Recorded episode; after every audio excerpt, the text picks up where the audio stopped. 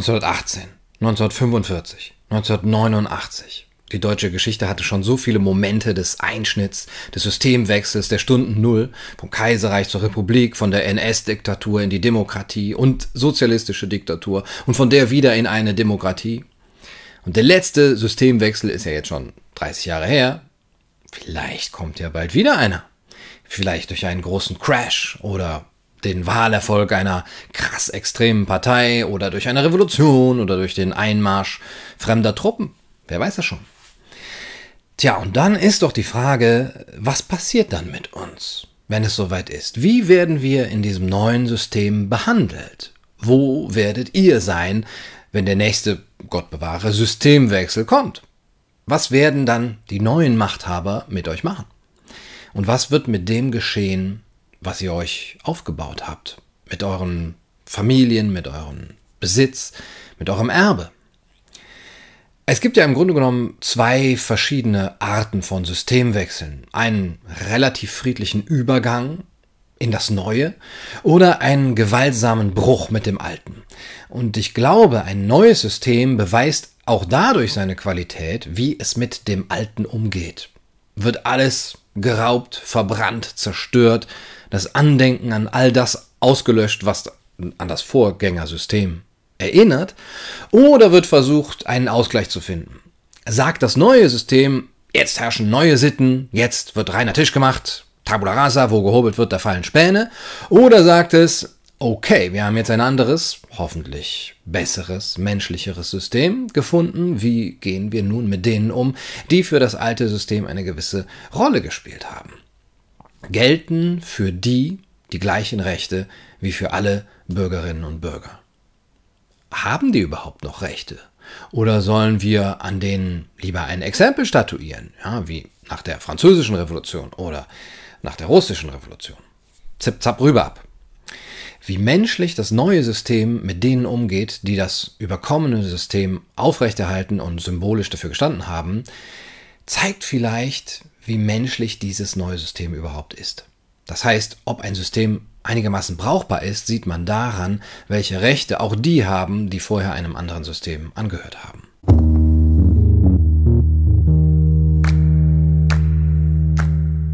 Hallo und herzlich willkommen bei Kaiser TV. Ein schönes Beispiel, wie man mit solchen Systemwechseln umgegangen ist und vor allem, wie man mit denen äh, umgeht, die da sozusagen das Erbe der Protagonisten eines alten Systems äh, repräsentieren und wie man mit denen umgehen kann, ist die derzeitige Diskussion um die Hohenzollern. Da ging ja einiges durch die Medien. Hohenzollern wollen abkassieren. Hinter den Kulissen herrscht blanke Gier. Ein Angriff auf die Demokratie, Gier, Adel ohne Anstand heißt es dann von Seiten der Linken. Und hin und wieder macht sich dann auch äh, eine Abschied Abschiebefantasie und sogar Vernichtungsfantasie Luft. Schiebt sie ab, die Hohenzollern-Bande fleddert Deutschland. Da beneidet man die Russen. Deren Lösung war radikal, aber wirksam. Kein Nachfahre da, der Ansprüche stellen könnte. Also, ich habe mich schon ein bisschen gewundert, warum ist das jetzt auf einmal Thema? Warum geht das so durch die Medien? Äh, hallo, die Hohenzollern wollen ein paar Gemälde zurück, als hätte sich vorher jemand von denen für diese Bilder interessiert, die da in irgendwelchen Museen äh, versteckt sind. Naja, vielleicht steckt doch etwas Symbolisches dahinter. Gut, Adel hat sowieso immer etwas Symbolisches, Kunst auch, Geschichte ebenfalls. Und wenn dann noch aktuelle Tagespolitik dazukommt, ja, dann kann schon mal einiges durcheinander gehen. Ich habe mir das also mal äh, angesehen und ja, was soll ich sagen? Es ist äh, wie bei meinem Facebook-Beziehungsstatus, äh, es ist kompliziert. Ähm, das ist nämlich wirklich nicht so einfach, da einen Durchblick zu erhalten. Ich versuche das mal in aller Kürze hier zusammenzufassen, worum es überhaupt geht. Keine Angst, es wird jetzt keine historische Abhandlung oder äh, ein juristisches Seminar oder ein juristisches Gutachten. Kaiser TV ist ja neben einem anarchomonarchistischen Satirekanal in erster Linie noch irgendwas mit Philosophie oder so. Aber was man an dieser Geschichte zeigen kann, ist, wie so eine Aufregungsspirale in den Medien funktioniert und wie die Politik sich solche Themen herausgreift zu Wahlkampfzwecken und zu eigen machen kann und eben wie ein politisches System mit den Erinnerungen an ein Vorgängersystem umgeht. Also, was bisher geschah. Seit 1061, also über 950 Jahre, gibt es die Dynastie der Hohenzollern, die bis 1918 die preußischen Könige und ab 1871 die deutschen Kaiser stellten. Ähm, nach dem Ersten Weltkrieg war dann Schluss mit adlig und ähm, Wilhelm II. ging nach Holland zum Holzhack. Seitdem gibt es da auch kaum noch Bäume. Jetzt war natürlich die Frage, was passiert mit den ganzen Sachen, die die Monarchie übrig gelassen hatte. Die Schlösser, die Kronen, die Kutschen, das silberne, silberne Besteck, ihr kennt das. Und was tun mit der ganzen Kaiserfamilie, also jetzt nur noch bürgerliche Familie von Preußen? Beef Romanov ja, aus ihnen machen? Oder sagen wir, geht mit Gott, aber geht. Die Weimarer Republik entschied sich mit den Hohenzollern relativ maßvoll äh, und großzügig umzugehen. Die soll jetzt auch nicht wie die Hunde leben. Ja, schließlich hat Deutschland ihnen auch viel zu verdanken. Schloss Sanssouci, den aufgeklärten Absolutismus, die Abschaffung der Leibeigenschaft, das Max-Planck-Institut, das preußische Landrecht, äh, die Kartoffel ja, und so weiter. Aber natürlich hat Preußen äh, auch viel Unheil über die Welt gebracht. Kolonialismus, den Ersten Weltkrieg, äh, die allgemeine Schulpflicht, verbeamtete Lehrer, der Kartoffelkäfer, Borussia Mönchengladbach. Und naja, die Abschaffung der Leibeigenschaft. Also das war jetzt auch nicht für jeden eine Win-Win-Situation. Aber äh, okay, ähm, geben wir ihnen also ein bisschen etwas und gut ist.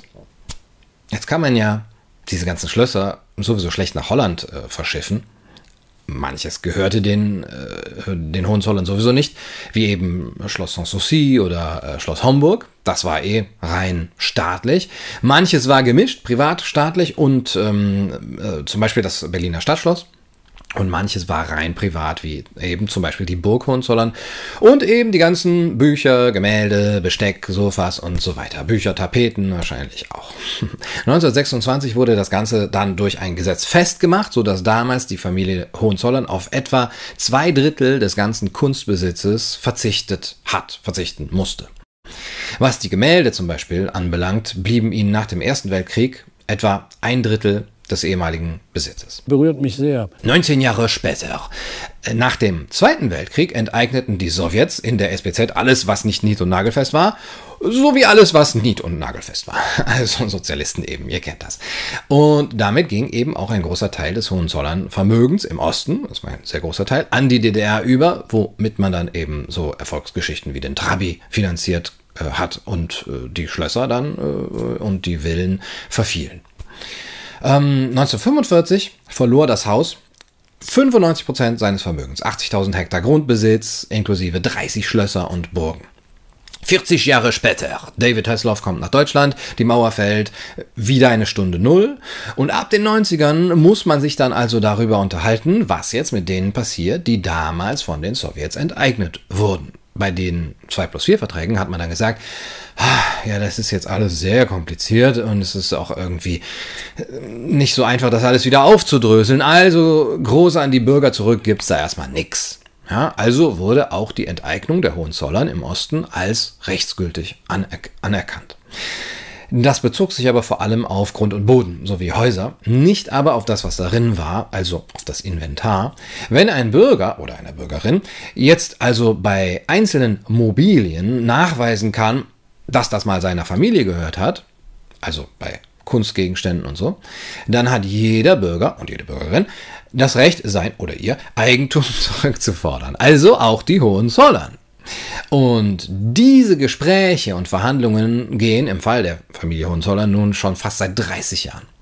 Und äh, tatsächlich gab es dann eben auch schon ähm, im Entwurf amtliche Entscheidungen, nämlich des Amtes zur Regelung offener Vermögensfragen im Jahr 2014, wo dann nämlich festgestellt wurde, dass den Hohenzollern ein Ausgleich für die Enteignungen in der DDR in Höhe von 1,2 Millionen Euro plus Zinsen zu zahlen ist. Das äh, mit dem Eigentum ist es halt wie äh, mit dem Adel. er verpflichtet. Und wenn der Staat sich das Eigentum von seinen äh, Bürgern nimmt, dann verpflichtet ihn das eben auch zu Ausgleichszahlungen. Es war also eigentlich schon alles klar. Das Land gibt seinen Bürgern zurück, was es vorher genommen hat. Aber nun tritt auf der linke Finanzminister der wäre ja kein guter Linker, wenn er sich mit diesem amtlichen Vorbescheid äh, zufrieden geben würde.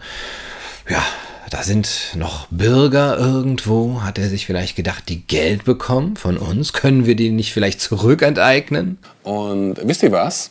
Ja, verdammt nochmal, ja, könnten wir. Es ist sogar sehr, sehr wahrscheinlich. Seitdem ist die Familie Hohenzollern also hinter verschlossenen Türen in Verhandlungen mit der öffentlichen Hand, bis auf einmal die Verhandlungspapiere geleakt werden und es zu einem ja, Skandal gemacht wird in den Medien, dass hier Bürger ihr Eigentum zurückfordern. Also die Verwaltungsunterlagen wurden unrechtmäßig weitergegeben, an die Öffentlichkeit gegeben, damit man ein Politikum daraus machen kann. Verschwörungstheorien haben Hochkonjunktur. Leichter ist es eben einzureißen als aufzubauen. Die Partei Die Linke hat das Ganze dann zum Wahlkampfthema gemacht und eine bundesweite Unterschriftensammlung initiiert. Keine Geschenke den Hohenzollern, weil das ja klar ist dass, wenn der real existierende Sozialismus den Menschen ihr Eigentum wegnimmt und äh, die das dann wieder haben wollen, dass der Staat ihnen dann äh, Geschenke macht. Ja, das ist nicht links, das ist logisch. Ähm, eine Begründung findet sich natürlich auch. Also warum will man das? Äh, nein, Moment, äh, eine reicht da gar nicht. Die Linke in Brandenburg, die, mit der das Ganze angefangen hat, mit der Bürgerinitiative, ähm, also eigentlich, äh, sie nennen das Volksinitiative, äh, die begründet ihre Weigerung damit, dass den großen über Jahrhunderte angehäuften Reichtum der Hohenzollern das Volk erwirtschaftet hat. Und die Bundespartei Die Linke sagt, die Hohenzollern waren Nazi-Schergen, die sind gar nicht würdig irgendwas zurückzukriegen. Das ist nicht würdig. Das ist eine Schande. Das ist genau wie das Schreddern von Küken. Die Forderungen seien maßlos und geschichtsvergessen. Und dann gibt es noch die Begründung, die der ehemalige Präsident des Deutschen Bundestages, Wolfgang Thierse, anführt. Die Hohenzollern stehen für die Rolle des Kaisers bei der Militarisierung Deutschlands, bei der Umwandlung Deutschlands in einen imperialistischen Staat und beim Ausbruch des Ersten Weltkriegs. Den Klimawandel haben sie wahrscheinlich auch noch ganz alleine verursacht. Diese Seite muss ich mal gleich bei Wikipedia editieren. Äh, die Theorie vom Hohenzollern gemachten Klimawandel. Unterseite Leugnung des Hohenzollern gemachten Klimawandels. Obwohl wir wissen, was man dagegen tun könnte. Thierse sagt, das sind doch unrühmlichere Kapitel der deutschen Geschichte. Es gibt also im Grunde genommen drei Gegenargumente gegen die Forderung der Hohenzollern in aufsteigender Reihenfolge des moralischen Empörungspotenzials. Das Volk hat die Schlösser gebaut und die Bilder gemalt, also gehören die auch dem Volk. Äh, zweitens, die Hohenzollern waren schuld am Ersten Weltkrieg. Und drittens, die Hohenzollern waren verstrickt mit dem Naziregime. Sie haben dem Nationalsozialismus Vorschub geleistet. Das sind natürlich jetzt sehr komplexe Argumente, bei denen man wirklich gründliche historische Recherchen und Gutachten bräuchte. Und die gibt es ja auch tatsächlich, zum Beispiel von dem australischen Historiker äh, Christopher Clark, der die äh, Familie eher entlastet, weil Kronprinz Wilhelm, also der Sohn Wilhelms II., für das NS-System keine Rolle gespielt habe, sagt Christopher Clark. Schließlich hatte er auch äh, Kontakte zum Widerstand, also Kronprinz Wilhelm. Das heißt, er wusste von Widerstandsplänen. Aber auch von dem Historiker äh, Stefan Malinowski gibt es Gutachten oder Behauptungen, nämlich das Gegenteil. Der Kronprinz hat sich ja schließlich dafür gebürstet, äh, gebrüstet, dass er Hitler äh, zwei Millionen Wähler eingebracht hat. Ihn hat das Leid anderer Menschen kalt gelassen. Äh, es bleibt also kompliziert. Und dass das so kompliziert ist, und dass in diesem Fall so viele Gutachten und Einschätzungen eingeholt werden müssen von Fachmenschen, die quasi die gesamte deutsche Geschichte betreffen, würde nun eher dafür sprechen, dass man das Ganze den Rechtsweg äh, gehen lässt oder zumindest maßvollen Verhandlungen zwischen den Betroffenen und der öffentlichen Hand in Ruhe, ja, um einen Vergleich zu erzielen. Wenn man das Ganze aber zu einem symbolträchtigen Politikum macht, um sich vor der Wahl zu, zu, zu profilieren, ja, weil es beim Volk gut ankommt, wenn dieser gierige Hochadel mit seinen vermessenen Forderungen mal eins auf den äh, Deckel bekommt, äh, dann ist das vielleicht eher schwierig. Man könnte dann ja auch überlegen, welche Verstrickungen die Partei Die Linke mit dem SED-Regime hatte und was da so an Vermögen noch übrig geblieben ist. Äh, man kann auch überlegen, was mit denen geschehen wird, die jetzt auf Kosten des Steuerzahlers äh, leben und dann abserviert werden you go to Gulag. Haben die dann auch kein Recht mehr auf ihr Privateigentum? Und wer wird das entscheiden? Das Volk mit einer Online-Petition oder doch gleich Volksgerichte, ja, wie bei Robespierre? Das soll schon groß schief gehen. Ach ja, der Kopf. Also ob das Volk jetzt so kompetent darüber entscheiden kann, ob Kronprinz Wilhelm den Nationalsozialismus Vorschub geleistet hat oder nicht, das möchte ich jetzt mal hautzart anzweifeln. Wie nennt man das nochmal, wenn man dem Volk einfache Lösungen für komplexe Probleme anbietet? Oder wenn man vor allem die Gefühle anspricht, nämlich Neid und Ressentiments, Bücherwandshaming sozusagen. Ach ja, Populismus. Aber von links gibt's den ja zum Glück nicht. Und die Frage ist auch zudem noch, wenn man jetzt zu der Erkenntnis kommt, dass Kronprinz Wilhelm dem Naziregime erheblichen Vorschub geleistet hat, wie Malinowski das sagt, macht das direkt auch alle seine Nachkommen unwürdig, einen Ausgleich für sozialistische Enteignungen zu bekommen? Wenn man wie Thierse sagt, ja, die Familie hatte eine unrühmliche Rolle, was Imperialismus und Militarismus angeht, bis ins welche Glied der Kette, ich habe Glied gesagt, also bis zum wievielten Kindeskind wird diese Schuld denn dann äh, weitergetragen? Ja, da ist die Latte ganz schön hochgelegt. ich habe Latte gesagt. Naja, okay. Ist das sowas wie eine moderne Form von Erbschuld? Oder äh, die altbekannte Sippenhaft? Haben wir die jetzt wieder?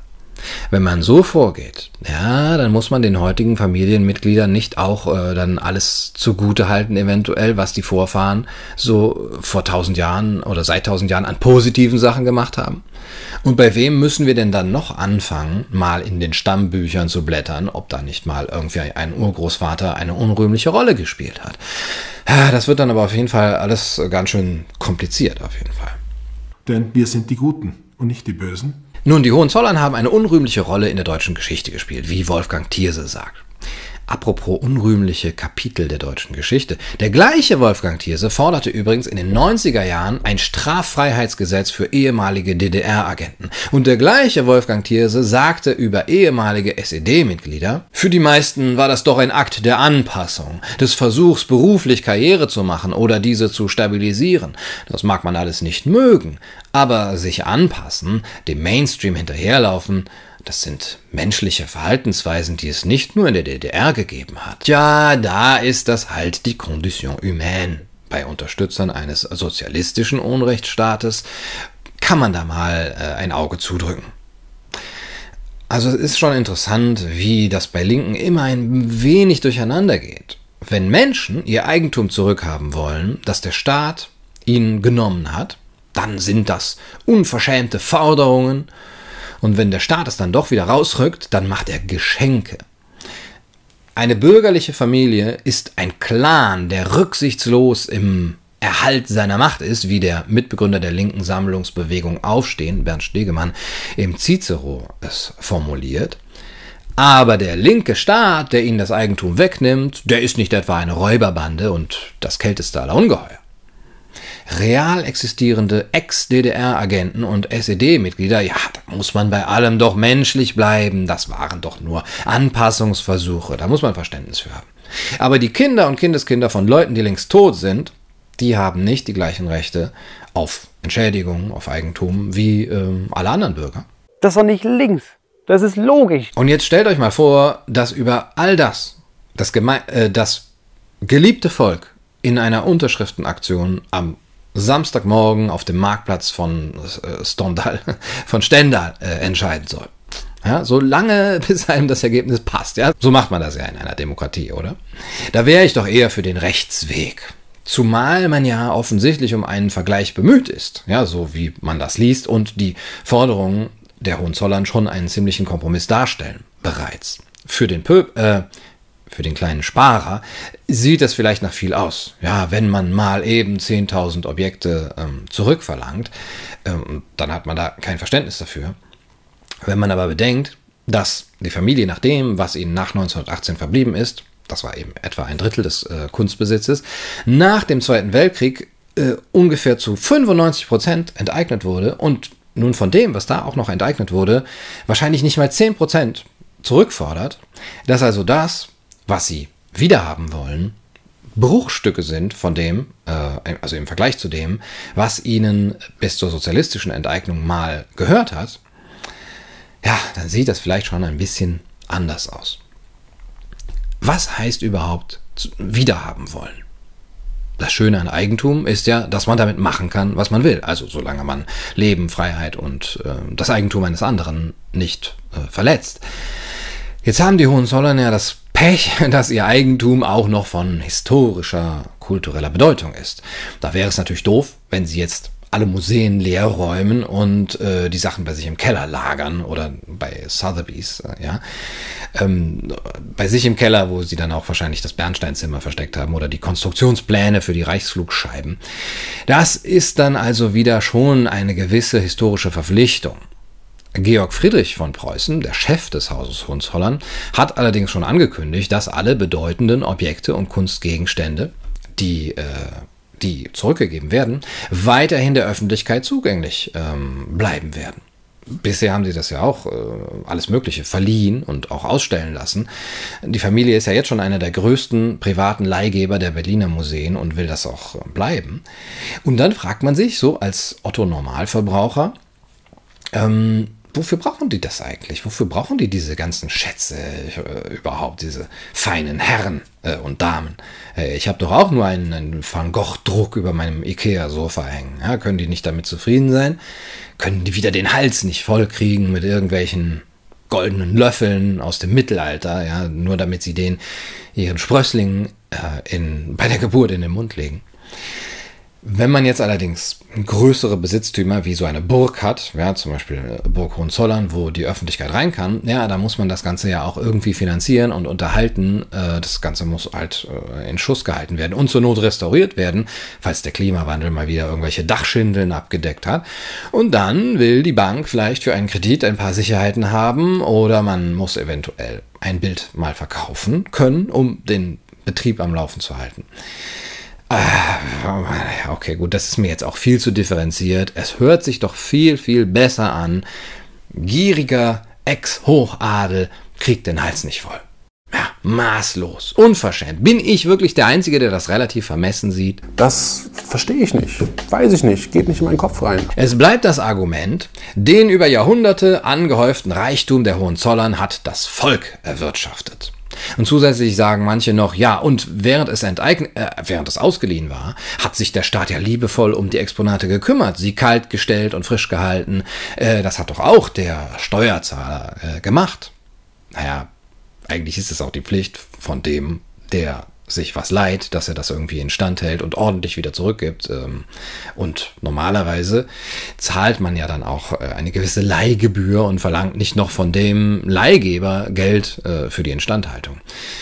Außerdem hat man eben durch die ganzen Bauten, Schlösser und auch diese Kunstgegenstände ja jahrhundertelang auch Leute beschäftigt. Ja, und das waren jetzt keine ägyptischen Sklaven, sondern zum Beispiel hoch angesehene Architekten oder Künstler. So ein Stadtschloss war dann eben auch eine, ja, man könnte sagen, Arbeitsbeschaffungsmaßnahme, durch die äh, die Steuergelder dann wieder zurückgeflossen sind. Es ist also alles etwas kompliziert. Und sie fließen auch immer noch zurück, ja, wenn man an die Frauenkirche in Dresden denkt. Also es ist natürlich viel einfacher zu sagen, äh, es ist alles in Staatsbegr äh, Staatsbesitz übergegangen. Das ist natürlich das Problem, wenn man öffentliches, öffentliches Eigentum und Privateigentum so schwer auseinanderhalten kann. Das ist das Problem, wenn den einen Leuten ihr Eigentum weggenommen wird und äh, den anderen nochmal ihr Geld weggenommen wird und das erste mit dem zweiten einigermaßen äh, instand gehalten wird. Dann gehört bald keinem mehr nix. Äh, ich meine, allen gehört alles, aber was soll schon groß schief gehen? Wie ist denn der Besitz der Hohenzollern überhaupt zustande gekommen, fragt man sich. Und ja, wenn man das klar in einem Gerichtsverfahren belegen kann, dass der Besitz auf einem Raub zum Beispiel oder auf Diebstahl oder Betrug beruht, ja, dann wäre er natürlich unrechtmäßig und äh, dürfte, müsste nicht zurückgegeben werden sozusagen. Aber was machen wir dann mit den ganzen Politikern ja, und den Beamten? Ja, so weit wollen wir doch nicht etwa gehen, oder? Das ist etwas, das bringt mich auf die Barrikaden. Da kriege ich richtig die Krise. Und außerdem, im Kapitalismus ist doch sowieso aller Reichtum von den arbeitenden Massen, vom Volk erwirtschaftet worden, ja, nach linker Diktion. Wenn man mit dem Argument, also die Hohenzollern enteignet, dann ist der nächste Schritt die Enteignung der privaten Unternehmer und Unternehmerinnen, weil ja die Arbeiter nur ausgebeutet wurden von denen bis dann in ferner Zukunft irgendein Wahnsinniger auf die Idee kommt, BMW zu äh, enteignen. Oh, Moment.